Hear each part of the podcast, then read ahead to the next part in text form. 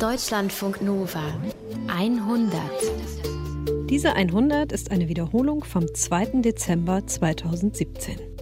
Es gibt da so einen alten kleinen Friedhof in Köln. Ganz versteckt liegt er zwischen Uni und einem Krankenhaus.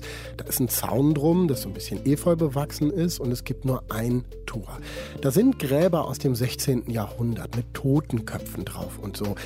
Da sind ganz alte, wundervolle große Bäume, viele Büsche, richtig verwildert das Ding. Es ist ein sehr besonderer Ort, ein einsamer, ein ruhiger Ort mitten in der Stadt. Und ein Ort meiner Jugend. Da haben wir Freistunden verbracht. Auf einer Bank gesessen, geraucht, gequatscht.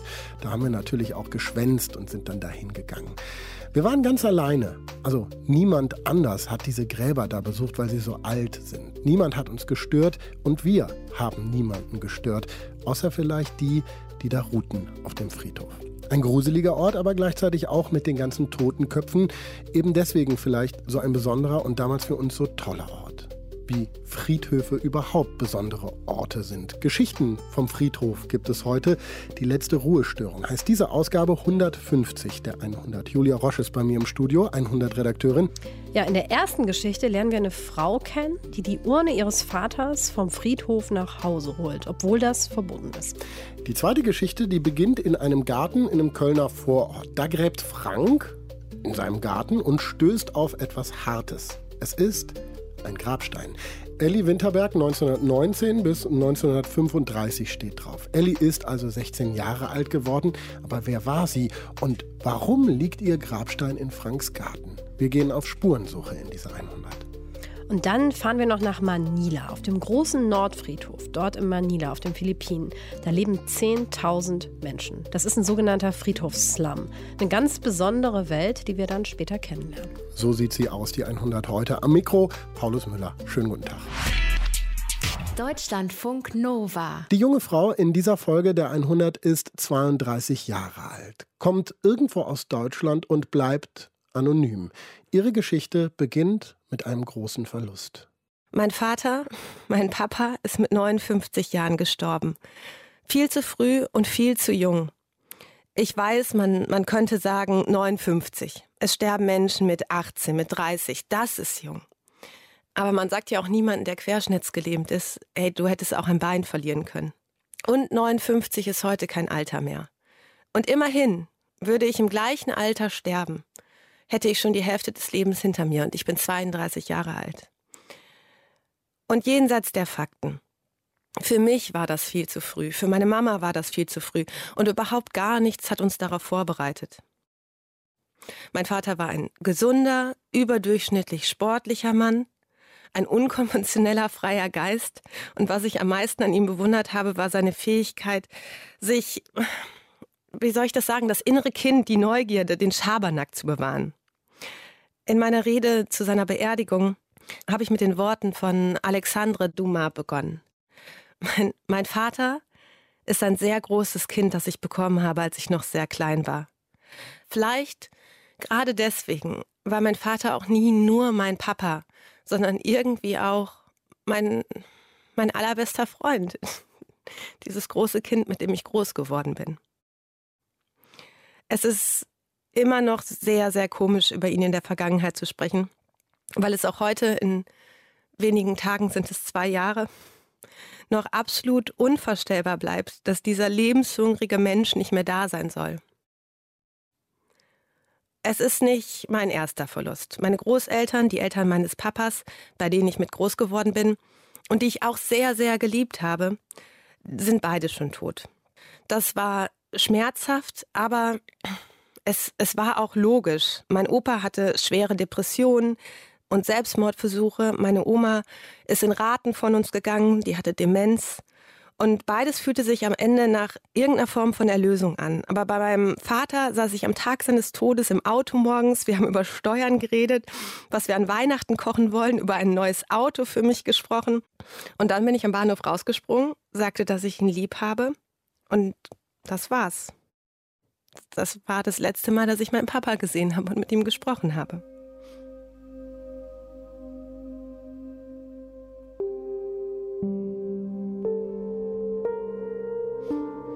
Und abends schellte dann mein Handy und beim ersten Mal bin ich nicht rangegangen, weil ich super müde war. Und beim zweiten Mal war ich irgendwie alarmiert. Weil mich ruft eigentlich keiner so nervig zweimal hintereinander an. Die wissen das, dass ich manchmal meine Zeit für mich brauche. Und es war dann meine Mama, die meinte, ich sollte sofort kommen, weil Papa sei umgekippt. Ich bin dann also in die Schuhe und sagte zu meinem damaligen Freund, wie man das halt so sagt. Es wird doch nichts Schlimmes sein, oder? Und er so, wie man das halt so sagt. Nee, natürlich nicht. Im Auto ist mir dann erst klar geworden, dass ich gar nicht weiß, in welches Krankenhaus ich muss. Denn Menschen, die umkippen, kommen doch in Krankenhäuser, oder? Also habe ich meine Mama wieder angerufen und sie sagte nur einen Satz, bevor sie dann unmittelbar wieder aufgelegt hat. Sie sagte, es sieht nicht danach aus, als würden wir noch in ein Krankenhaus fahren. Und dann war da sehr viel Stille.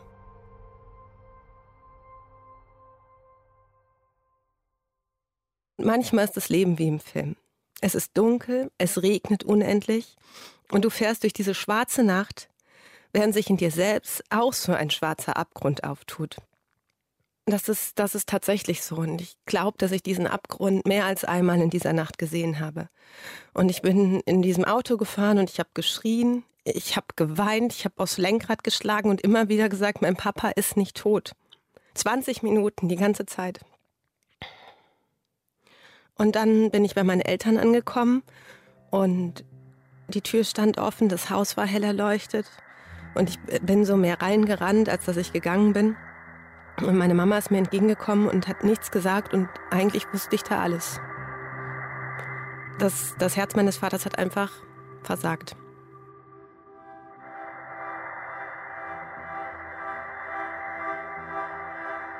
Meine Eltern wollten abends noch essen gehen und mein Papa wollte noch einen Box-Workout im Trainingsraum im Keller machen.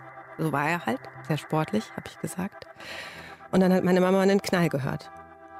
Und als sie unten war, war er schon nicht mehr ansprechbar. Meine Mutter weiß das alles nicht mehr so genau, wie viel Zeit vergangen ist zwischen diesem Moment, dem Anruf beim Notarzt, dem Versuch, ihn wiederzubeleben und letztendlich dann der Ankunft des Krankenwagens.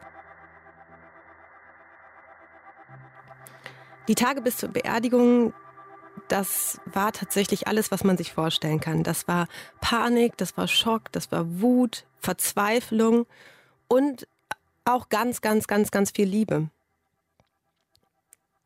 Ich kann dieses Gefühl sehr schwer beschreiben, aber zwischendurch habe ich habe ich mich auch unfassbar getragen gefühlt von den Menschen, die, die da waren, die getrauert haben, die ich getröstet habe und die mir gesagt haben, dass sie ihren besten Freund verloren haben.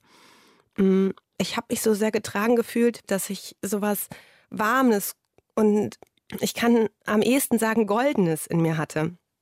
Und manchmal habe ich dann gehofft, dass das vielleicht die Liebe ist, die mein Vater mir gegeben hat und dass das auch diese Liebe ist, die, die immer bleibt. Mir war wichtig, dass ich die fetteste Abschiedsparty für meinen Vater mache, die es irgendwie nur geben kann. Ich weigere mich bis heute noch zu sagen, dass es eine Trauerfeier war, weil es war eine scheiß Abschiedsparty. Mit Reden von seinen besten Freunden, seiner Schwester, von mir, seiner Tochter. Und ich fand die Playlist großartig. Ich weiß nicht, ob man verstehen kann, dass sowas wichtig ist.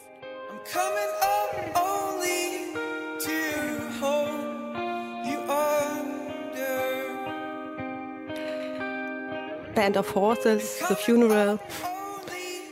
Ähm, bisschen kitschig vielleicht. Wir haben an Mai Kantereit oft gefragt. Dieses Zuhause bist immer noch du da reingetan. Mein Papa die Band gerade neu entdeckt hatte und sehr mochte und es dann eine andere Bedeutung hatte, für mich auch. Wir waren uns ziemlich sicher, dass wir, meine Mama und ich, dass, dass mein Papa verbrannt werden wollte. Ich bin mir sicher, dass er nicht gewollt hätte, zu vergammeln. Also ich meine, dafür hat er einfach sein ganzes Leben lang viel zu viel Energie da reingesteckt, diesen Körper zu stählen und zu bewahren. Und es war auch klar, dass er eine freie Veranstaltung wollte. Mal abgesehen davon, dass es auch gar nicht anders ging, weil er aus der Kirche ausgetreten war, aus Überzeugung. Und mein Vater wäre einfach nie der Mann gewesen für, für so einen Rahmen, so eine Trauerfeier. als ich als Letzte an diesem Tag am Grab meines Papas stand, was gleichzeitig das Grab meiner Großeltern ist, da habe ich das erste Mal gedacht, er gehört hier einfach nicht hin. Ähm, mein Papa, muss man wissen, ist selbst nie auf den Friedhof gegangen. Nicht mal an das Grab seiner Eltern. Der, er mochte das einfach nicht. Ähm, ich tatsächlich schon. Also ich, ich mag Friedhöfe und für meine Oma war dieses Grab lange, bis sie selbst krank wurde, ein Zufluchtsort zum Trauern, als mein Opa gestorben ist. Und ich glaube nicht, dass es den Toten wichtig ist, dass man an ihr Grab kommt. Und ich weiß nicht mal, ob es eine Seele gibt, die noch irgendwo ist, auch wenn ich mir das gerade so sehr wünsche, ähm, weil es alles einfacher machen würde. Aber ich gehe tatsächlich gern zum Grab meiner Großeltern ab und an. Ähm, aber dass mein Papa plötzlich da sein sollte, das, das hat sich nicht richtig angefühlt. Ich habe dann noch am selben Abend ähm, als meine Mama und ich im Bett lagen, wir haben in der Zeit immer zusammengeschlafen und uns ganz viel festgehalten, habe ich gesagt, lass ihn uns da wegholen. Ich, ich kann das und ich mache das. Und meine Mama hat gesagt, ach, sie hat einfach gesagt, wir schauen mal. Mhm. Und ich weiß noch, dass ich am nächsten Tag ähm, so ein super kitschiges, hässliches Tonherz genau an die Stelle der Urne gelegt habe weil ich mir sicher sein wollte, dass ich auch später genau weiß, wo die Urne begraben ist. Zwischen dem Abend ähm, mit meiner Mutter, wo sie sagte, wir schauen halt mal, und der Entscheidung, meinen Vater vom Friedhof zu holen, lagen eineinhalb Jahre. Und ich könnte jetzt wahnsinnig viel über diese Zeit reden, über Trauer, die sich manchmal wie so ein alter, fetter Mann anfühlt, der auf meiner Brust sitzt und mir das Herz so sehr zerquetscht, dass ich kaum atmen kann. Über Schuldgefühle, weil ich natürlich auch glücklich zwischendurch bin und ich mich dann dafür schäme, dass ich ohne ihn glücklich bin. Darüber, dass ich glaube, dass ich mutiger geworden bin, weil ich mir gerade keinen größeren Schmerz vorstellen kann. Und auch erwachsener, weil ich nie wieder einen Papa haben werde. Dass ich ihn manchmal jetzt in meinem Kopf höre und denke, dass ich, dass ich dann weiß, was zu tun ist und dass ich seit dem Tag des Todes meines Papas graue Haare bekomme. Es ist absurd, aber es, es ist wahr. Und das gehört hier alles aber eigentlich nicht hin. Was aber vielleicht wichtig ist, ist, dass in den ersten anderthalb Jahren nach dem Tod meines Vaters meine Mutter kein einziges Mal am Friedhof war. Ähm, sie wollte das nicht und sie konnte das nicht. Ähm, ich war zwei, dreimal da und das Gefühl, dass mein Vater da nicht hingehört, das ist aber in der ganzen Zeit nicht weggegangen. Das war dann eher wieder so wie Oma und Opa besuchen.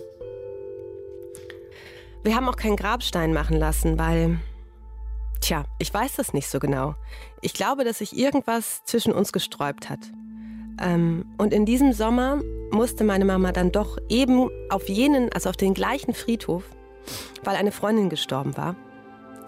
Und ähm, ich bin mitgegangen, weil ich wusste, dass es super schwer für sie sein würde. Und dann standen wir äh, nach der Beerdigung, dann natürlich auch, das haben wir na klar gemacht, an dem Grab meines Vaters und gar nicht lange. Und dann hat meine Mama gesagt, dass es tatsächlich sich falsch anfühlt, auch für sie und ob ich das wirklich kann.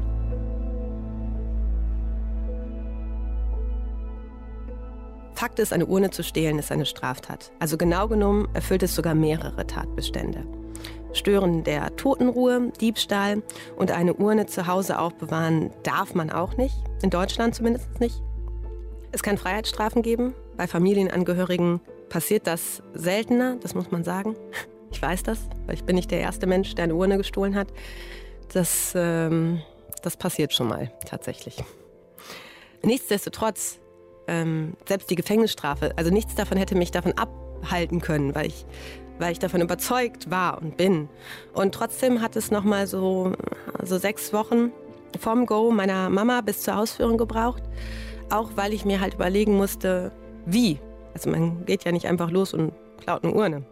Und äh, der erste Plan sah voraus, dass ich nachts zum Friedhof gehe. Aber das ist ein sehr kleiner Friedhof und äh, in dem Dorf, wo ich groß geworden bin, ähm, das sind umliegende Häuser. Ähm, man kann von diesen Häusern auf den Friedhof einsehen. Man kennt sich in diesem Dorf, wie das halt in Dörfern so ist. Und äh, was macht einen Menschen verdächtiger, als nachts auf einem Friedhof rumzubuddeln? Also war dann relativ schnell klar, dass es tagsüber passieren müsste. Am besten am Vormittag, äh, wenn vielleicht wenig Leute aus den umliegenden Häusern zu Hause sind, weil die arbeiten sind, war so die Idee. Und dann bin ich an einem sehr heißen Junitag in den Baumarkt und habe eine große Pflanze mit einem sehr großen Wurzelballen der mein tiefes Buddeln, so dachte ich, legitimieren äh, würde, gekauft. Und ich weiß noch, dass ich dachte, ach, ich nehme den Sonnenhut. Der Sonnenhut ist so eine Blume mit schönen, kräftigen, gelben Blüten, die in traditionellen Bauerngärten gepflanzt wird. Und das war die Lieblingsblume ähm, von meiner Oma. Und irgendwie hatte ich die Idee, ich hatte die Idee, ich könnte sie damit befrieden. Meine Großeltern waren sehr gläubig und ich bin mir mehr als sicher, dass sie zutiefst es gemissbilligt hätten, dass ich kurz davor stand, die Asche ihres Sohnes vom gemeinsamen Grab zu stehlen. Ich war schon sehr aufgekratzt, als ich zum Friedhof gefahren bin und ähm, angefangen habe zu buddeln. Die Leute, die vorbeikamen, die habe ich freundlich gegrüßt und wahrscheinlich haben sie gedacht, na endlich kommt von denen auch mal jemand zum Grab. Und ich hatte keine Angst, in dem Moment erwischt zu werden. Aber ich, ich hatte schon Zweifel. Also tue ich wirklich das Richtige? Weil wenn ich das Falsche tue, ich werde die Urne ja wohl kaum wieder eingraben, oder? Eine Urne liegt mit Oberkante in Deutschland einen knappen Meter unter der Erde. Das heißt, die Schmuckurne, weil die eigentliche Urne, wo die Asche drin ist, ist so ein ja, schmuckloser, schwarzer Kautschukbehälter, der circa so hoch ist wie ein Unterarm. Und die Schmuckurne ist lediglich dafür da, dass es bei der Beerdigung feierlicher aussieht. Beide Urnen sind biologisch abbaubar und mir war schon klar, dass zumindest die Schmuckurne im Zerfall sein dürfte.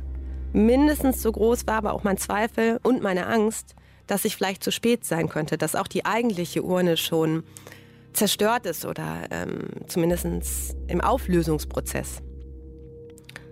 Ähm, ich kann, glaube ich, jetzt schon sagen, dass sie es nicht war, sonst macht diese Geschichte keinen Sinn. Ähm, das Graben an sich hat so zehn Minuten gedauert. Es gab dabei zwei heikle Momente. Einmal bin ich auf was Weißes, Hartes gestoßen und ich dachte, oh fuck, scheiße, scheiße, scheiße. Ich hatte diese paranoide Angst, es könnte ein Knochen sein von meinen Großeltern, die erdbestattet wurden. Was, das, das ist Blödsinn, weil ich wusste, dass Särge viel tiefer liegen. Aber zu diesem Moment ist mein Puls unfassbar in die Höhe gegangen.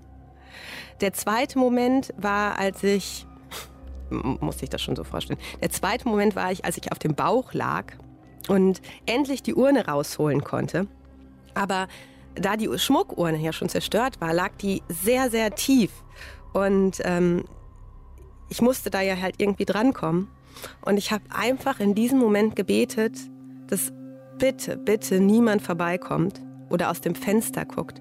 Weil ich halte es für sehr schwer erklärbar, warum jemand mit halbem Oberkörper in einem Loch steckt, während er auf einem Grab liegt. Und dann hatte ich einfach Glück. Weil binnen Sekunden war die Urne in der großen Tüte, wo vorher noch die Pflanze war. Loch wieder auffüllen, Pflanze einsetzen, Pflanze gießen, mit der Tüte den Friedhof verlassen, ruhigen Schrittes, freundlich grüßen. Das war's. Sehr unspektakulär. Als ich im Auto gesessen habe, da war ich unendlich glücklich nicht so sehr aus Erleichterung, sondern weil sich das jetzt alles in dem Moment total richtig angefühlt hat und weil ich meinem Papa so nah war, wie ich ihm schon ganz lange nicht sein konnte. Also eigentlich seit ich mich von seinem Leichnam ähm, nach langer Zeit im Aufbahrungsraum verabschiedet hatte. Ich habe diese Urne den gesamten Tag wie so ein Schatz behütet und bin abends zu meiner Mama gefahren, die noch nichts davon wusste. Ähm, und da hatte ich nochmal Angst.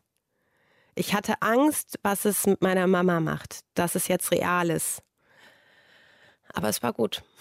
es war schön und ähm, natürlich haben wir auch geweint. Meine Mama ist in unserem Haus, in dem Dorf, in dem wir leben, geblieben nach dem Tod meines Papas. Mm, das Haus hat sich verändert. Es riecht anders ohne ihn. Der Kühlschrank sieht anders aus. Meine Mama schläft jetzt auf seiner Seite des Bettes. Aber an, an diesem Abend hat sie zu mir gesagt, es ist, als hättest du ihn nach Hause geholt. Und das macht mich auch ein kleines bisschen glücklich. Wir haben lange dann darüber gesprochen, hm, wo wir die Urne vergraben sollen oder die Asche vielleicht verstreuen sollten. Und es war meine Mama, die relativ schnell gesagt hat, dass sie meinen Vater im Garten begraben möchte.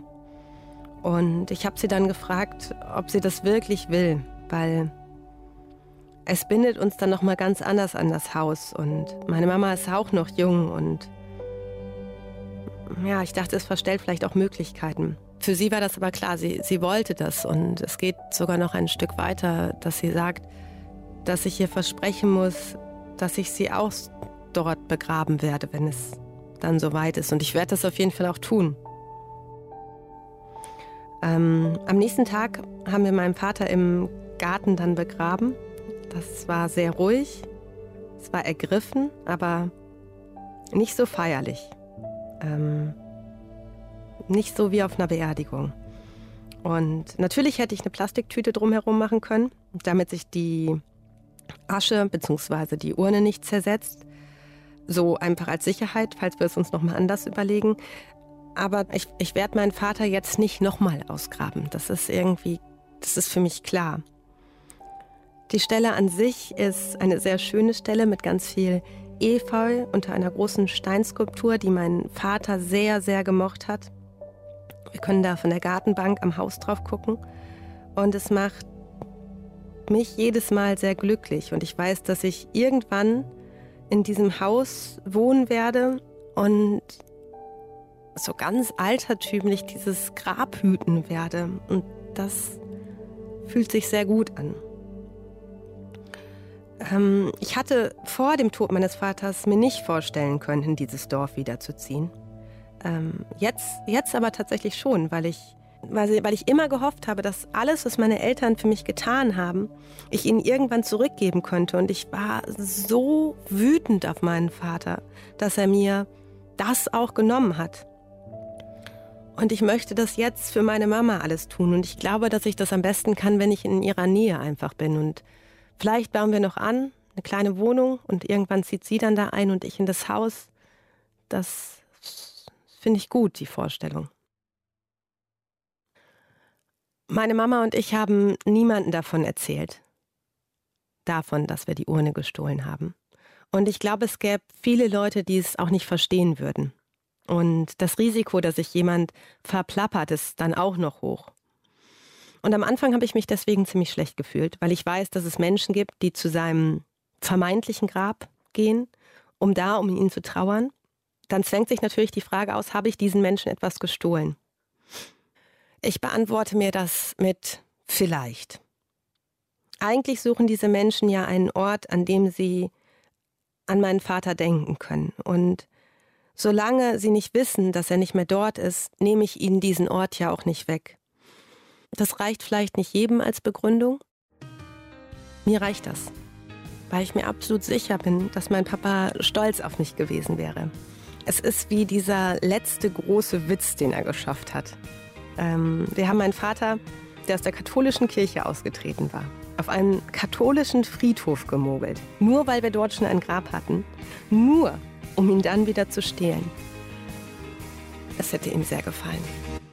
Wir haben eine junge Frau kennengelernt, 32 Jahre alt, irgendwo aus Deutschland, die ihren Vater mit zu sich nach Hause genommen hat.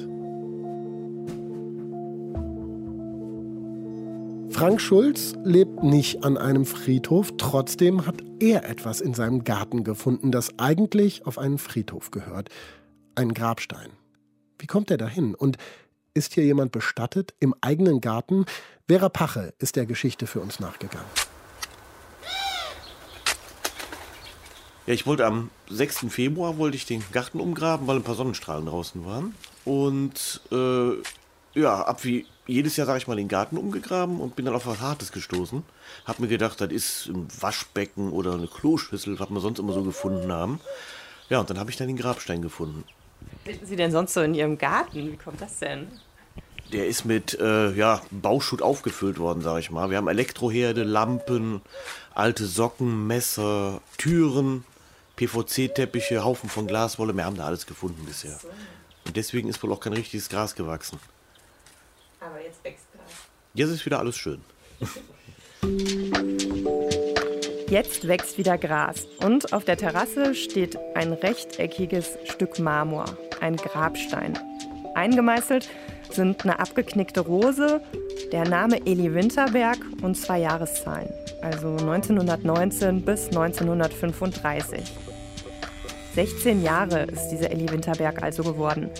Und ihr Grabstein, das ist der Grund, warum ich Frank Schulz und seine Frau Heike im Kölner Stadtteil Delbrück besuche. Na? Frank Schulz ist 42 Jahre alt und wohnt zusammen mit seiner Frau Heike, mit Heikes Kind, der Hündin Sally, mit zwei Katzen, Daisy und Lilly und mit drei Meerschweinchen in einer Zwei-Zimmer-Wohnung. Und diese Zwei-Zimmer-Wohnung hat auch einen Garten. Und der Februar 2017 wurde für die beiden zu einem ziemlich aufregenden Monat. Und zwar alles nur, weil im Garten kein Gras wachsen will. Weil Frank Schulz sich dann am Montag, den 6. Februar, eine Schaufel schnappt und anfängt zu graben. Und bin da mit dem Spaten unten drunter und habe das Objekt aber so rumgedreht und dann ja, lag der Grabstein von der Ellie da. Und dann bin ich reingegangen und ja, habe meiner Frau Bescheid gesagt. Ich habe was gefunden im Garten. Sie kam dann raus, hat geguckt und wurde etwas blass. Sie wurden blass? Warum? Ja, ein Grabstein im Garten ist natürlich nicht so besonders. Ne? Also ich bin so mystisch angehaucht. Es sind schon einige Sachen in meiner Kindheit mal gewesen und so, wo man echt dran denken kann, okay, das kann jetzt ein Geist gewesen sein oder so. Also ist, ich glaube da schon dran und Deswegen Grabsteingarten geht gar nicht. Grabsteine gehören am Friedhof und nicht in den Garten. Und das war mir dann schon ein bisschen unheimlicher. Also ich persönlich glaube jetzt nicht an Geister, aber trotzdem kann ich Heike Schulz irgendwie verstehen, weil klar ist es seltsam, wenn man im Garten einen Grabstein findet. Und wenn man sich wie ich jetzt nicht so gut irgendwie mit Friedhofsgesetzen und Begräbnisregelungen auskennt, dann schließt sich natürlich als nächstes der Gedanke an, Tja, wenn dort im Garten ein Grabstein liegt, dann liegt da ja vielleicht auch noch mehr. Den Gedanken hatte er auch, ja. Am liebsten hätte ich die nächste halbe Stunde schon zwei Meter tiefer gebuddelt. Also ich war ziemlich motiviert, sage ich mal, den Garten umzugraben, ob da nicht noch mehr ist. Aber Frank Schulz findet in seinem Garten weder weitere Grabsteine noch Knochen noch irgendwas, was mit diesem Grabstein in Verbindung stehen könnte. Und gleichzeitig wird aber seine Neugierde immer größer. Und Frank und Heike fangen an zu rätseln. Wer war diese Elli Winterberg? Und wie kommt dieser Stein hierher? Das Mysteriöse, was mich so ein bisschen ja, neugierig gemacht hat, dass das Mädchen nur 16 Jahre geworden ist. Ich glaube, wenn das eine Dame gewesen wäre, die 70, 80 Jahre geworden wäre, sag ich mal, die, dann hätte das wahrscheinlich keinen interessiert.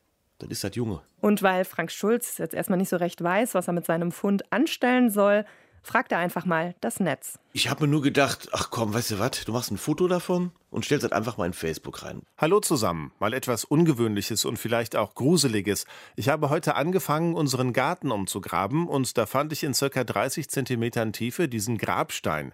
Jetzt meine Frage, ist es vielleicht möglich, dass es hier zu Kriegszeiten in Köln-Delbrück einen Friedhof gab? Ja, und dann ging das bis zum Abend 800 Kommentare, 1000 Likes. Ja, sie ging hoch her dann, wo mich nicht gerechnet hätte. Die User fangen dann an zu rätseln. Sie fragen sich, was diese abgeknickte Rose auf dem Grabstein bedeuten könnte. Und sie fangen auch an, nach dem Namen Winterberg zu recherchieren. Und Frank Schulz, der gründet dann schließlich eine eigene Facebook-Gruppe. Das Geheimnis um Elli Winterberg. Und nach und nach kommt dann auch so ein bisschen Licht in die Sache. Zum Beispiel findet ein Facebook-User die Sterbeurkunde von Elli Winterberg. Also ganz kurz zur Erklärung, nach Ablauf einer Frist von 30 Jahren gehen Sterbeurkunden ins Archiv und dort können die auch öffentlich eingesehen werden. Und weil manche Archivbestände inzwischen natürlich digitalisiert sind, kann jeder die Sterbeurkunde von Eli Winterberg finden. Also das Interesse ist riesig und so berichten dann eben auch die Bild-Zeitung, der Kölner Stadtanzeiger und RTL über diesen ganzen Fall Eli Winterberg. Und das ist dann auch der Grund, wie das Kölner Stadtarchiv auf die Sache aufmerksam wird. Hallo, guten Morgen. Mein Name ist. Ah, Sie sind ja. super. Hallo, Frau Kausemann. Das Stadtarchiv befindet sich seit dem Einsturz 2009 in so Lagerhallen von einem großen Möbelhaus. Und hier treffe ich Iris Kausemann. Ich bin Diplomarchivarin am Historischen Archiv der Stadt Köln und Teamleiterin des Teams Biografische Recherche. Iris Kausemann hat im Archiv dann zum Fall Elli Winterberg recherchiert. Und besonders geholfen hat ihr dabei, dass sich eben schon jemand die Mühe gemacht hatte, diese Sterbeurkunde zu suchen. Und mit dieser Sterbeurkunde konnte ich dann natürlich ganz viele andere Sachen dann rausfinden. Okay, dann schauen wir uns die mal an. Die haben Sie hier geöffnet am Computer. Wir haben das Datum, wann beurkundet worden ist. Und wir haben dann auch einen kleinen Hinweis, was eben passiert ist. Und zwar ist der Vorsteher des evangelischen Krankenhauses in Köln-Kalk, hat angezeigt, dass Elise Winterberg, Arbeiterin, 16 Jahre alt, wohnhaft in Köln-Dellbrück, Quatschstraße 9, geboren zu Köln-Dellbrück, ledig in Köln-Kalk, im evangelischen Krankenhaus am 25. September des Jahres 1935 vormittags um 11, Viertel Uhr verstorben ist.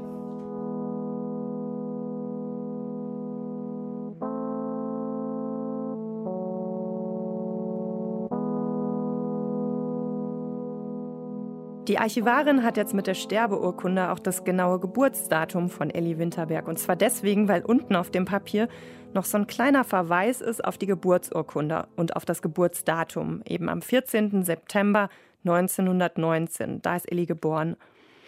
Und ja, mit diesen Angaben kann sich Iris Kausemann jetzt wieder eine andere Urkunde organisieren, nämlich die Geburtsurkunde. Da ruft sie beim Standesamt an und kommt dann mit den neuen Informationen auch wieder ein bisschen weiter. Aber der Geburtsurkunde ist eben wichtig, weil wir hier eben auch die genauen Daten zu den Eltern haben. Und Ellis Eltern, die heißen Margarete und Peter Winterberg.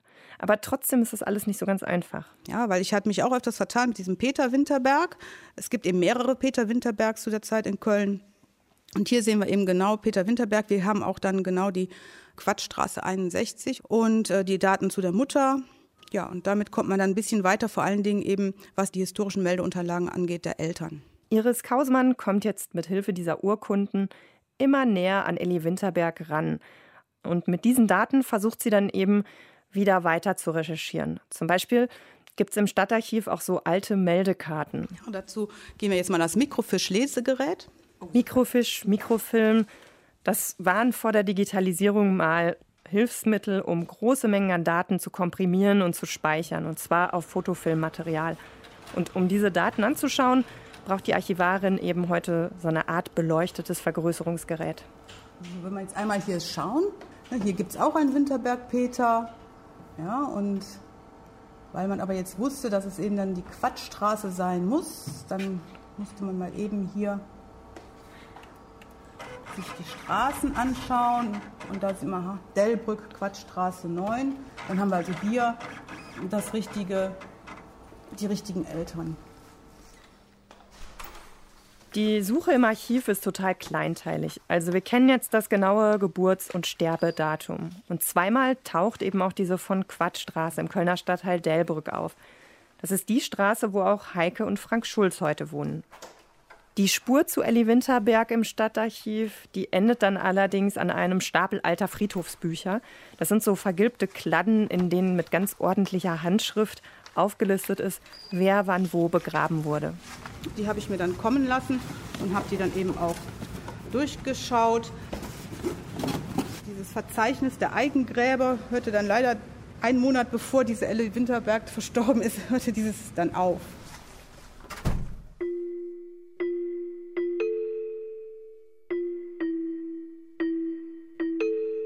Nach meiner Recherche im Stadtarchiv weiß ich jetzt ein bisschen mehr über Elli Winterberg. Sie war eine 16-jährige einfache Arbeiterin, genau wie ihr Vater, und ihre Eltern, die hießen Margarete und Peter.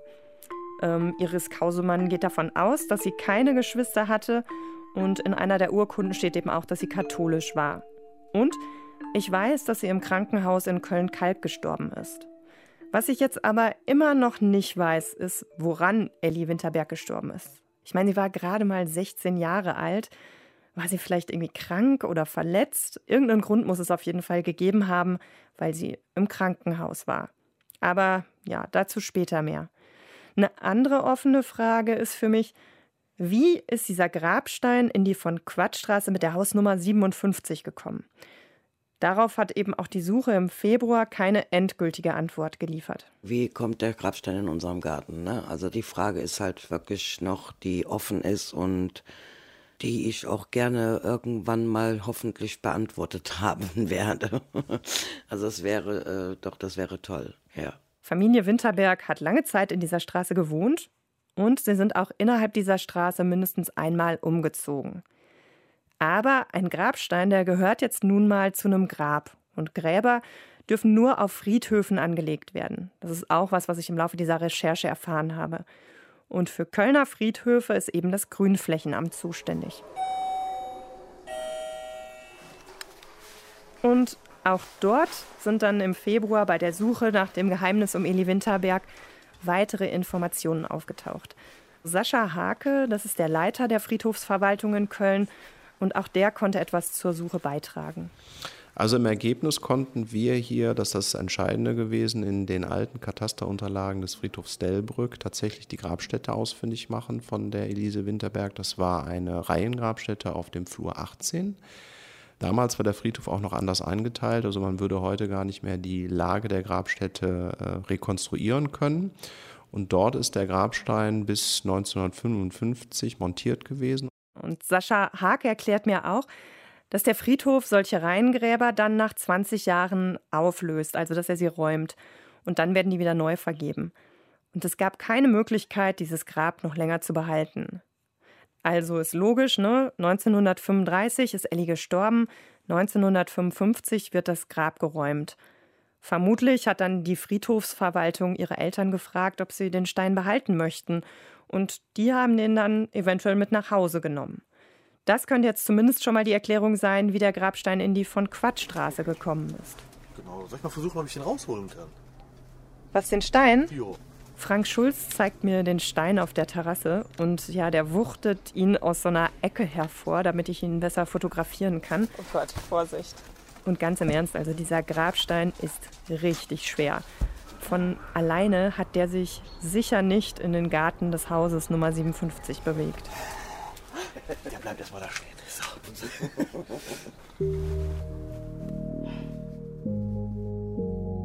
Im Laufe der Recherchen im Februar taucht übrigens noch eine Sterbeurkunde auf. Und zwar die Urkunde von Gertrud Alster, geborene Winterberg wohnhaft in der von Quadstraße 57. Also genau in dem Haus von Heike und Frank Schulz. Und natürlich wird dann in dieser Facebook-Gruppe spekuliert, war Gertrud Alster, geborene Winterberg, eine Cousine oder hatte Ellie am Ende doch eine Schwester? Die Lösung des Rätsels könnte die Geburtsurkunde von Gertrud Alster sein. Sie ist im Jahr 1925 geboren und war demnach also sechs Jahre jünger als Ellie. Ich rufe beim Standesamt an und versuche an diese Informationen zu kommen. Wer waren die Eltern von Gertrud? Guten Tag, mein Name ist Vera Pache. Es geht um Folgendes. Das Problem, Gertruds Geburtsurkunde ist noch nicht für die Öffentlichkeit zugänglich. Aber ich habe ziemliches Glück, weil beim Standesamt erreiche ich eine super nette Mitarbeiterin, der ich dann mein Anliegen schildere. Die ist äh, 1919 geboren. Ja, ja, die ist älter, auf jeden Fall, genau. Das wäre die kleine Schwester. Und weil ich eben nicht auskunftsberechtigt bin, überlegt sich die Mitarbeiterin einen Trick. Und zwar fragt sie mich einfach ganz genau ab. Wie hieß der Vater? Wer war die Mutter? Und der Geburtsname? Ah, da steht's. Äh, geborene Schütgen, Schüller, Schü, Sch Tatsächlich, das sind dieselben Eltern. Dann hatte die ja doch eine Schwester. Aber könnte sein. Ja, und am Ende bekomme ich dann den vertrauensvollen Tipp, dass Gertruds Eltern genauso hießen wie die Eltern von Ellie. Hundertprozentig geklärt ist an dieser Stelle jetzt nichts. Aber, und das sagt eben auch die Person beim Standesamt, es ist doch sehr wahrscheinlich, dass Elli Winterberg eine kleine Schwester hatte, Gertrud. Und fest steht, dass Gertrud später im Haus Nummer 57 gewohnt hat. Also genau dort, wo Frank Schulz den Grabstein ausgebuddelt hat. Also mich interessiert einfach noch, woran ist Elli Winterberg im Alter von 16 Jahren gestorben? Frank und Heike haben darauf Antworten bekommen und zwar von zwei Zeitzeuginnen. Die sagen, dass sie Elli kannten. Ich würde super gerne mit diesen Zeitzeuginnen sprechen, aber Frank Schulz hat mir gesagt, dass er auf gar keinen Fall einen Kontakt herstellen kann, weil beide Damen auf gar keinen Fall mit der Presse sprechen möchten. Das finde ich jetzt natürlich super schade, aber lässt sich nicht ändern. Und ganz im Ernst, wenn die Ellie wirklich gekannt haben, dann müssen die heute auch wirklich alt sein, also mindestens Mitte 80. Eine der beiden war im Februar auf die Suchaktion aufmerksam geworden und hatte sich dann bei Frank Schulz gemeldet. Sie hat gesagt, sie sei eine Cousine von Ellie und hatte dann auch Schwarz-Weiß-Fotografien dabei, die sie Frank Schulz gegeben hat. Frank Schulz hat diese Fotografien in der Facebook-Gruppe veröffentlicht, kann also jeder anschauen. Also wenn das wirklich Ellie Winterberg auf dem Foto ist, dann war sie ein sehr hübsches Mädchen mit so halblangen, gewellten Haaren und einer sehr spitzen Nase. Die andere Zeitzeugin kommt angeblich aus der Nachbarschaft. Sie hat gesagt, Ellie wäre so ein kleines, dickes Mädchen gewesen, mit dem keiner spielen wollte. Und der andere Dame sagte dann wieder, der wäre ein fröhliches Mädchen gewesen. Aber wir beziehen uns eher auf die ältere Dame. Die hat ja gesagt, die Ellie hat ja hier um die Ecke gewohnt, ein paar Häuser weiter. Die hat die jeden Morgen gesehen, wie die am Weg zum Kindergarten war und sowas. Und die war auf jeden Fall so ein kleines, einsames Mädchen. So ein Einzelgänger. Die wurde Motten-Ellie genannt, ne? Oder Mottenbär, weil äh, um sie herum Motten wohl immer geflogen sind. Und äh, das soll wohl ein Zeichen gewesen sein, dass die krank war, ne? Diese Tuberkulose damals hatte. Das war wohl damals so irgendwie, dass die Leute diese Motten angezogen haben, irgendwie die Kranken waren. Ja, und äh, das wissen wir ja mittlerweile auch, dass sie ja an Tuberkulose und wohl im Blinddarmdurchbruch gestorben ist. Oh je, ey, das hört sich echt grauenvoll an. Aber meine Versuche, jetzt so ganz sicher einen Beleg für Ellis Todesursache zu finden, die sind gescheitert. Ich habe überhaupt kein Dokument gefunden, das diese Todesursache wirklich bestätigt. Was ich allerdings noch finde, das ist eine Erklärung zu einer Redewendung und zu dieser Sache mit den Motten. Also, meine Mutter sagt manchmal, oh, ich krieg die Motten.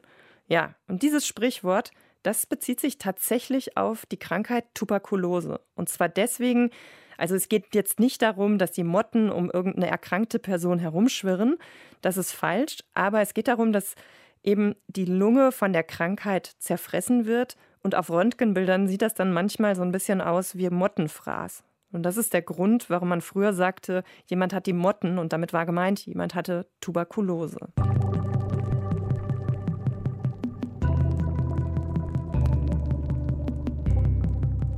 Ob jetzt Ellie am Ende wirklich an Tuberkulose oder an Blinddarmdurchbruch oder an beidem oder an ganz was anderem gestorben ist, das wird für mich weiterhin ein Rätsel bleiben. Aber mal ganz im Ernst, egal an was sie gestorben ist, natürlich ist das eine ziemlich traurige Geschichte, wenn jemand im Alter von 16 Jahren stirbt. Und trotzdem finde ich, hat diese tragische Geschichte jetzt fast 80 Jahre später irgendwie so ein versöhnliches Ende bekommen. Und alles nur deswegen, weil Frank Schulz den Garten umgegraben hat und weil Elli Winterberg jetzt definitiv in Erinnerung bleiben wird. Und wenn wir umziehen, sage ich mal, nehmen wir den noch mit. Das wird ein ständiger Begleiter, obwohl er schwer ist, aber. Ellie ist hier gefunden worden, von uns gefunden worden und mittlerweile sind wir jetzt so, dass Ellie bei uns bleibt, ganz einfach. Selbst wenn wir umziehen, auch wenn wir nur eine Balkonwohnung finden werden und keine mit Garten, dann kommt Ellie halt auf den Balkon, ist egal. so ein Grabstein ist eben doch was für die Ewigkeit. Für mich wird diese Geschichte vor allem deswegen in Erinnerung bleiben, weil sie mir gezeigt hat, dass wir doch alle irgendwas hinterlassen. Ich meine, selbst so eine einfache Arbeiterin, die Anfang des 20. Jahrhunderts gerade mal 16 Jahre lang gelebt hat, also jemand, für den sich die große Geschichte eher nicht interessiert, selbst die hat Spuren hinterlassen.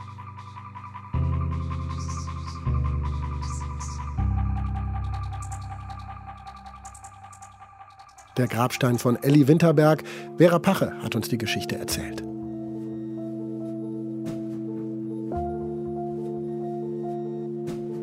Friedhöfe, das sind besondere Orte, keine Frage. Das sind Orte der Stille, der Erinnerung. Für viele auch Orte des Unbehagens. In Manila, da sieht das ein bisschen anders aus. Klar, auch da sind Friedhöfe auch Orte der Erinnerung, aber sie sind eben auch Orte des Lebens. Auf Manilas Friedhöfen werden Menschen nicht nur bestattet, hier werden auch Menschen geboren.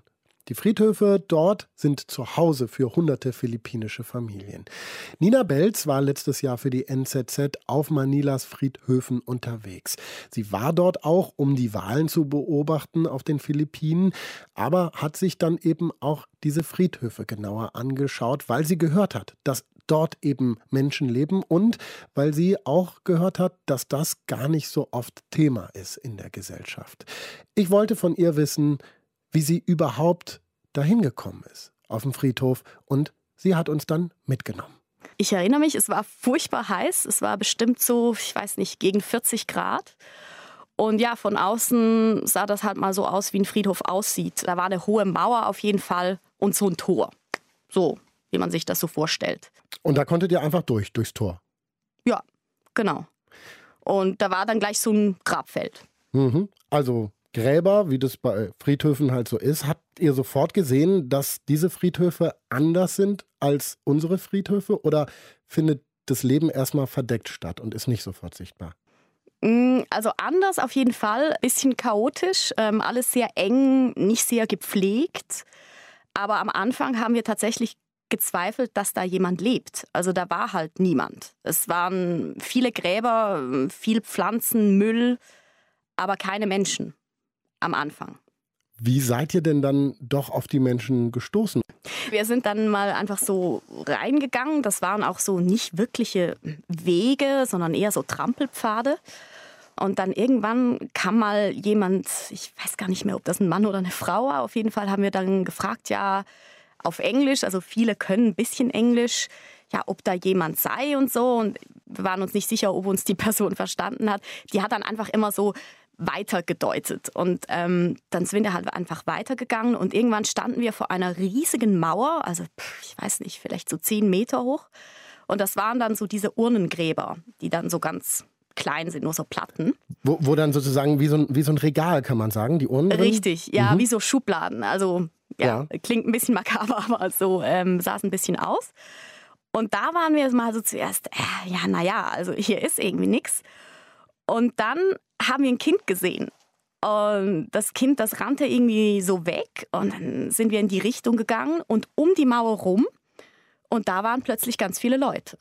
Also die haben dann so Wäscheleinen gespannt zwischen den Gräbern. Also man muss dazu noch sagen, es gibt selbst auf äh, etwas ärmeren Friedhöfen wie dieser hier, von dem ich jetzt rede, ähm, so Gruften. Also das sind dann wie so Betonbunker, ist ja bei uns jetzt nicht so verbreitet ähm, wo man tatsächlich reingehen kann. Ähm, die sind auch meist nicht abgesperrt. Aus Südeuropa kennt man das ein bisschen manchmal, ne? Zum Richtig, ja. genau, genau. Und, aber da sind sie ja oft dann so irgendwie zugesperrt mit Gittern und so. Und das war da eben nicht. Also da konnte man rein und raus.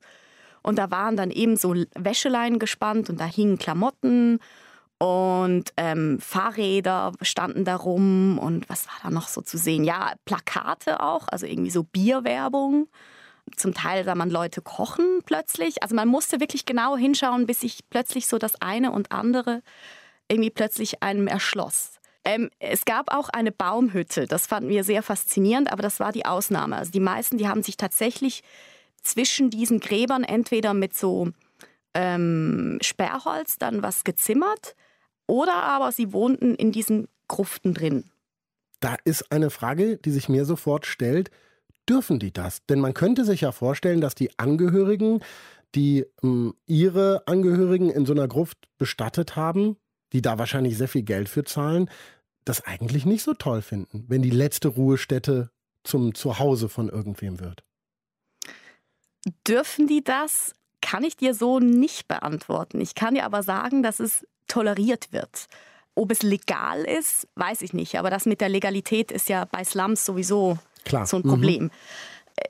Wir haben nicht mit Angehörigen gesprochen von solchen äh, Toten, aber die Leute haben uns gesagt, dass sie das tolerieren und dass die Angehörigen sie zum Teil bezahlen dafür, dass sie das Grab pflegen. Also zum Beispiel halt ab und zu Blumen hinstellen oder es auch sauber halten. Also das muss man sagen, das war vieles war sehr, sehr sauber. Die Leute wohnen da ja. Und ähm, dass da zum Beispiel jetzt auf diesem kleinen Friedhof gab es einen sogenannten Caretaker, so ein Aufseher, der dann auch so seine Runden gedreht hat und mit den Leuten redet, so ein bisschen soziale Kontrolle. Und der hat angeblich auch einen Link zur Kirchgemeinde. Also es wird toleriert. Also das heißt, da gibt es einen offiziellen auch ähm, neben den Leuten, die da leben, oder lebt der Caretaker selber auch da? Der hatte da gelebt angeblich und konnte sich jetzt eine kleine Wohnung außerhalb leisten, verbringt aber seine Tage da. Also der war auch in so einer Gruft drin mit seinem Enkelkind, hatte da seinen Fernseher installiert und hat gesagt, ja, er arbeitet halt jetzt hier, aber der stammte auch von diesem Friedhof, gehört zur Gemeinschaft da. Du hast einen Fernseher angesprochen. Vorhin hast du auch gesagt, dass da Wäsche hängt. Für einen Fernseher mhm. braucht man Strom, für Wäsche braucht man Wasser. Wie funktioniert das auf so einem Friedhof? Also es war wirklich so ein kleiner Friedhof, verhältnismäßig klein. Die haben das von außen abgezapft von so Strommasten. Und Wasser gibt es wahrscheinlich auf dem Friedhof, um die Blumen zu gießen oder so? Eh. Ja, wobei die hygienischen Bedingungen sind da schon prekär, würde ich sagen. Also da kann man jetzt nicht jeden Tag duschen. Auch äh, Klo war halt so Naturklo ähm, irgendwo. Dann, da gab es auch so ein Eck, wo all die, die Knochen, die ausgegraben werden, nach fünf Jahren werden Gräber aufgehoben, wenn sie nicht verlängert werden. Da werden die Knochen da einfach so in so ein Eck geschmissen. Also es ist hinter einer Mauer. Wir haben uns dann gedacht, dass das vielleicht dann auch der Ort ist, wo man hingeht, wenn man mal aufs Klo muss. So. Mhm. Ja. Nur seid ihr um die Ecke gebogen, um diese hohe Mauer mit den Urnen drumherum, habt die Leute gesehen. Wen habt ihr denn kennengelernt auf diesem Friedhof? Da auf dem Friedhof hatten wir ähm, eine Frau getroffen, die sich Dolores nannte. Ähm, die war so irgendwas in ihren 50ern, würde ich sagen. Und die war da mit ihrem Enkelkind und hat mit dem Kleinen gespielt. Und ähm, dann hat sie uns halt gefragt, wo wir herkommen. Und wir haben sie gefragt, wo sie herkommt. Und dann hat sie eben erzählt, dass sie eigentlich von der Insel, Sama heißt die, die Philippinen haben unglaublich viele Inseln, ähm, in den 80er Jahren nach Manila gekommen ist mit ihrem Mann, wie viele, die zuziehen, weil sie Arbeit gesucht haben. Sie haben keine Wohnung gefunden und sind dann auf dem Friedhof gelandet. Und was, und, was machen Sie da? Mh, mm, sie macht nichts eigentlich. Also sie passt auf ihr Enkelkind auf und schaut, wie sie durch den Tag kommt, was, glaube ich, schon eine Herausforderung ist, weil sie uns sagte, dass sie oft morgens nicht weiß, was sie dann heute isst. Ja, eben, irgendwo so. muss ja ein bisschen was herkommen fürs, fürs Essen und so weiter und so fort. Ja, aber von einer wirklichen Arbeit. Äh, sie sagte, sie hätte mal da geputzt und mal da irgendwie eine Aushilfsarbeit gemacht, aber zurzeit hätte sie keinen Job. Und das, sie hat sechs Kinder wohl. Ähm, ihr Mann ist gestorben. Und dass der eine Sohn zum Glück einen Job gefunden hat und er ihr ab und zu ein bisschen Geld bringt. Und was sie auch gesagt hat, und ich glaube, das stimmt auch von dem, was wir beobachten konnten, die Leute da sind ziemlich solidarisch. Also wenn jemand da mal einen großen Teller Reis irgendwo herkriegt oder mal einen ganzen Topf kocht, dann wird das unter Nachbarn auch geteilt. Ihr seid dann ja zum Nordfriedhof, dem größeren, dem anderen Friedhof da in Manila. Wie war der Weg dahin? Der gleiche? Da sind wir aber zuerst das hat sich auch sehr spontan ergeben, ähm, in eine Kirchgemeinde gleich neben der Friedhofsmauer gefahren und haben uns da mit dem Pfarrer getroffen. Und ähm, der hat uns dann mitgenommen auf diesen Friedhof, weil ähm, er da auch ähm, Sozialarbeit leistet eigentlich. Also genau. das heißt, er ist tatsächlich auch für die Armen, die auf diesem Friedhof leben, sozusagen zuständig und ihr hattet dann jemanden, der euch eingeführt hat, mit hingebracht hat. Was war anders an diesem großen Nordfriedhof, außer dass er größer war? Gab es da direkt was, was ins Auge gefallen ist?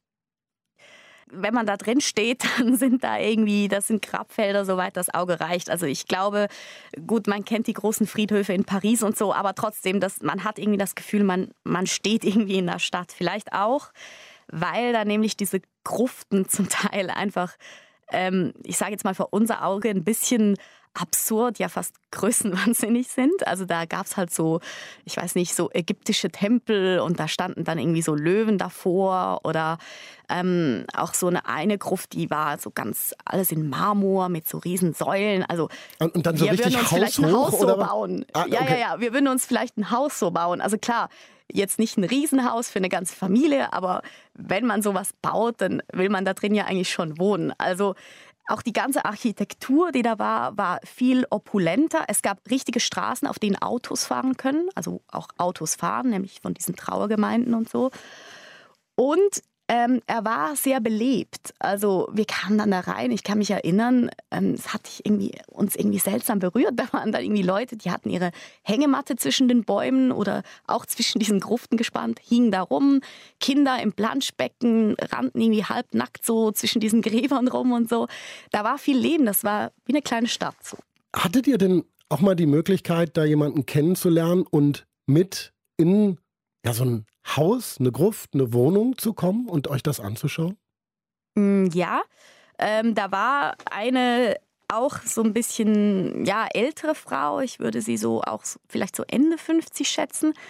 Die, die stand da auf der Straße rum und hat uns dann gesehen mit dem Pfarrer und so. Und die konnte auch wirklich gut Englisch. Und die hat dann gesagt, ja, kommt mit, kommt mit, ähm, ich will euch meine Freundin vorstellen und so. Und dann ähm, hat sie uns ins Haus von einer Freundin geführt. Das war auch wieder so zwischen zwei so Gruften. Der Weg war nicht breiter als so ein halber Meter, also man musste sich fast so durchquetschen.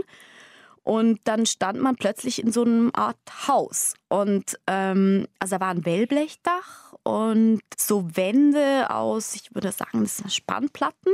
Also es gab richtige Zimmer da und in diesen Zimmern gab es in einen gab es eine Matratze und im anderen war so ein Eimer, wo man sich dann waschen konnte, also wie ein Badezimmer.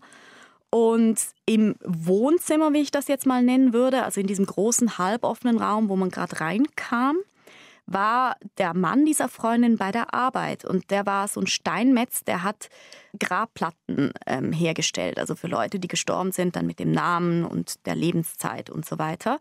Der hatte halt einfach irgendwie barfuß und irgendwie so einen knappen Atemschutz hat er noch, aber ohne Handschuhe, nix hat er da an dieser Grabplatte ähm, gearbeitet. Und ja, also das äh, war, was uns aufgefallen ist, sehr aufgeräumt und sehr, sehr sauber. Also wirklich, wie man zu jemandem zu Besuch geht. Und tatsächlich eben ein Mann, der einen Beruf hat da, der auch mit dem Friedhof ganz eng verbunden ist. Ähm, was ist denn mit der Frau, die euch eingeladen hat? Was, was hat die gemacht? Wer war das? Ähm, die hieß Chichi de los Santos, hat sie sich vorgestellt. Und sie hat tatsächlich das gemacht, was uns da diese anderen Leute schon erzählt haben. Sie kümmert sich um Gräber und Gruften auf diesem Friedhof. Und sie war jetzt sogar eine, die besonders Glück gehabt hat. Sie war für die Gruft einer ziemlich berühmten Familie zuständig. Also vielleicht ist, ich hoffe, sie ist es immer noch. Ähm, das ist dieser Poe-Clan und das war zu dieser Zeit dann auch ein wirklich glücklicher Zufall, weil die Tochter dieses äh, jüngsten Poe, die Grace, die hat dann auch gerade für die Präsidentschaft kandidiert. Und dann war das natürlich gerade so ein Thema. Und dann meinte sie, ja, wollt ihr das sehen und so. Und dann sind wir dahin. Und das war dann wirklich auch so ein Marmorbau. Und dann hat sie uns eben erzählt, dass sie da halt ähm, Blätter aus dem Weg räumt. Und da waren auch hübsch geschnittene Hecken und so weiter. Ein, ein Springbrunnen. Ja, und sie passt auf diese Gruft auf und wird dafür bezahlt. Wie viel kriegt sie denn? Also kann sie davon leben, von dem, was sie für diese Grabpflege bekommt? Sie hat gesagt, dass sie im Monat so ungefähr das 17 Euro bekommt. Allein für die Pflege von diesem Grab, was auf den Philippinen natürlich schon ziemlich viel ist. Ne? Also das ist jetzt pro Monat. Und andere, sie hat gesagt, ihre Freundinnen, die bekommen so 10, 9, 10 Euro im Jahr pro Grab. Also ich glaube schon, Chichi war eine der Better-Offs Mhm. unter den Armen. 10.000 Menschen leben auf diesem Friedhof. Das ist ja ein größeres Dorf. Das ist fast eine Kleinstadt. Gibt es da auch Einrichtungen, die man in so einer Stadt erwarten würde? Was ist mit Läden und sowas? Haben wir tatsächlich gesehen, also zwei so kleine äh, Läden, wie man das auch sonst halt aus diesen, gerade in Südostasien kennt, diese äh, ja, es ist nicht mal unbedingt ein Haus oder so. Man stellt dann einfach seine Ware auf, eine Kühltruhe und verkauft ein paar Getränke und irgendwie ein paar abgepackte Snacks und so. Haben wir tatsächlich gesehen. Also es gibt Leute, die da wohl auch ein bisschen mehr haben, das außerhalb einkaufen und dann da an die Ärmeren verkaufen. Was aber auch, glaube ich, sehr, sehr wichtig ist, sind diese Überreste von den Trauergemeinden. Da war so ein Riesentross an Autos ähm, von einer Trauerfamilie und die sind dann da durchgefahren und irgendwann haben sie angehalten und haben Kisten mit den Überresten von ihrem Trauermahl hingestellt und die Leute sind drauf losgerannt und haben sich drum gestritten, wer das jetzt haben darf. So. Das heißt aber auch, da knallen einfach verschiedenste Welten aufeinander. Einmal die Armen, die auf dem Friedhof leben, und dann sind ja diejenigen, du hast es beschrieben, diese riesigen Gruften, Marmor und Co., das sind ja richtig reiche Leute, oder? Mhm. Ja, aber das ist, ähm, glaube ich, auf den Philippinen auch in der Gesellschaft allgemein so. Also die ist wahnsinnig ungleich und ähm, es gibt zumindest sagen das Ökonomen auch, sehr wenig Durchlässigkeit. Also die Armen bleiben arm und die Reichen bleiben in ihrer Welt und bleiben reich. Ich bin auch immer vorsichtig mit diesem Leben unter der Armutsgrenze und so, aber der Anteil der Filipinos, die in sehr großer Armut leben, ist immer so ungefähr bei einem Viertel der Bevölkerung. Also seit, ja, in den letzten 20, 30 Jahren zumindest. Und der Anteil ist jetzt angeblich seit 2015 um ein Prozent zurückgegangen, ist aber immer noch ähm, bei 26 Prozent. Und das war eine philippinische Statistik, also nicht Weltbank oder so. Was haben diese Besuche auf den beiden Friedhöfen mit dir ganz persönlich gemacht? Weil das waren ja, du hast es beschrieben, sehr, sehr besondere Besuche und sehr, sehr besondere Orte. Ja, ich weiß nicht, es war so, man hat ja so ein bisschen die Vorstellung, wofür ein Friedhof ist und wie man sich da benimmt. Also man ist irgendwie andächtig oder man ist respektvoll, man ist ruhig, man, man zollt quasi so den Verstorbenen irgendwie Respekt. Und das kontrastierte halt so mit dem, was wir da gesehen haben. Was aber dann ja irgendwie völlig normal war, wenn man gecheckt hat, wofür diese Friedhöfe eigentlich da sind. Das sind einfach Orte, wo Leute leben und sie leben da besser, als wenn sie in einer Kartonbude irgendwo am Fluss leben. Also es war halt so, zuerst war man so ein bisschen seltsam berührt, auch also irgendwie diese Kinder, die da irgendwie im Planschbecken irgendwie rum, rumgealbert haben und so. Irgendwie habe ich auch Bewunderung empfunden für die Leute, wie sie ihr Leben mit dem wenigen oder dem Nichts, das sie da eigentlich haben, organisieren. Also das ist irgendwie unglaublich ähm, und sich auch damit abfinden, dass das jetzt halt so ist. Nina, Danke, dass du uns mitgenommen hast auf die Friedhofslums in Manila. Übrigens, wenn ihr euch ein Bild machen wollt, mehr Infos und Bilder findet ihr auf deutschlandfunknova.de. Danke an die anonyme 32-Jährige, die uns erzählt hat, wie sie die Urne ihres Vaters ausgegraben und nach zu Hause gebracht hat. Danke an Vera Pache, die dem Rätsel um Elli Winterberg für uns nachgegangen ist. Und danke an Nina Belz, die uns mit nach Manila zu den Friedhofslums genommen hat. Danke auch an Vera Pache online und Norman Wollmacher in der Technik. Vielen Dank an Nilofer Elhami und Julia Roche für die Redaktion dieser Sendung. Wir freuen uns sehr über eure Geschichten. Mail at deutschlandfunknova.de ist aber auch die richtige Adresse für euer Lob, für eure Kritik, für Fragen und Feedback. Einfach immer her damit. Dass ihr den Podcast abonnieren könnt, das wisst ihr natürlich schon. Und wir freuen uns natürlich auch über Rezensionen bei iTunes und Co. Verpasst uns einfach mal ein paar Sternchen und ein paar nette Worte, wenn euch gefällt, was ihr hier hört. Ich bin Paulus Müller und das war 100. Deutschlandfunk Nova 100. Frank Schulz hat übrigens nach der ganzen Geschichte mit Eli Winterberg noch ein bisschen weiter in seinem Garten gegraben und dann hat er noch was gefunden. Dann haben wir einen großen Knochen gefunden, wo ich mir nicht sicher war. Ist das ein Menschenknochen oder ist das ein Tierknochen? Das sah aus wie eine Kniescheibe, also wie so ein Kniegelenk irgendwie, ne? so ganz komisch. Ja, dann hatte ich äh, bei der Polizei angerufen hab denen gesagt, ich habe einen Knochen gefunden. Bin mir nicht sicher. Tierknochen, Menschenknochen. Dann haben sie eine Streife rausgeschickt und die haben gesagt, können wir nichts mit anfangen, wird wohl kein Menschenknochen sein. Und dann habe ich mich an den Forensiker Marc Bennecke gewandt. Und dann haben sie mir mal ein Foto geschickt und dann kam die Antwort, keine Sorge, ist nichts, ist kein Menschenknochen, es ist ein Schweineknochen. Deutschlandfunk Nova 100. Jeden Sonntag um 16 Uhr. Mehr auf deutschlandfunknova.de.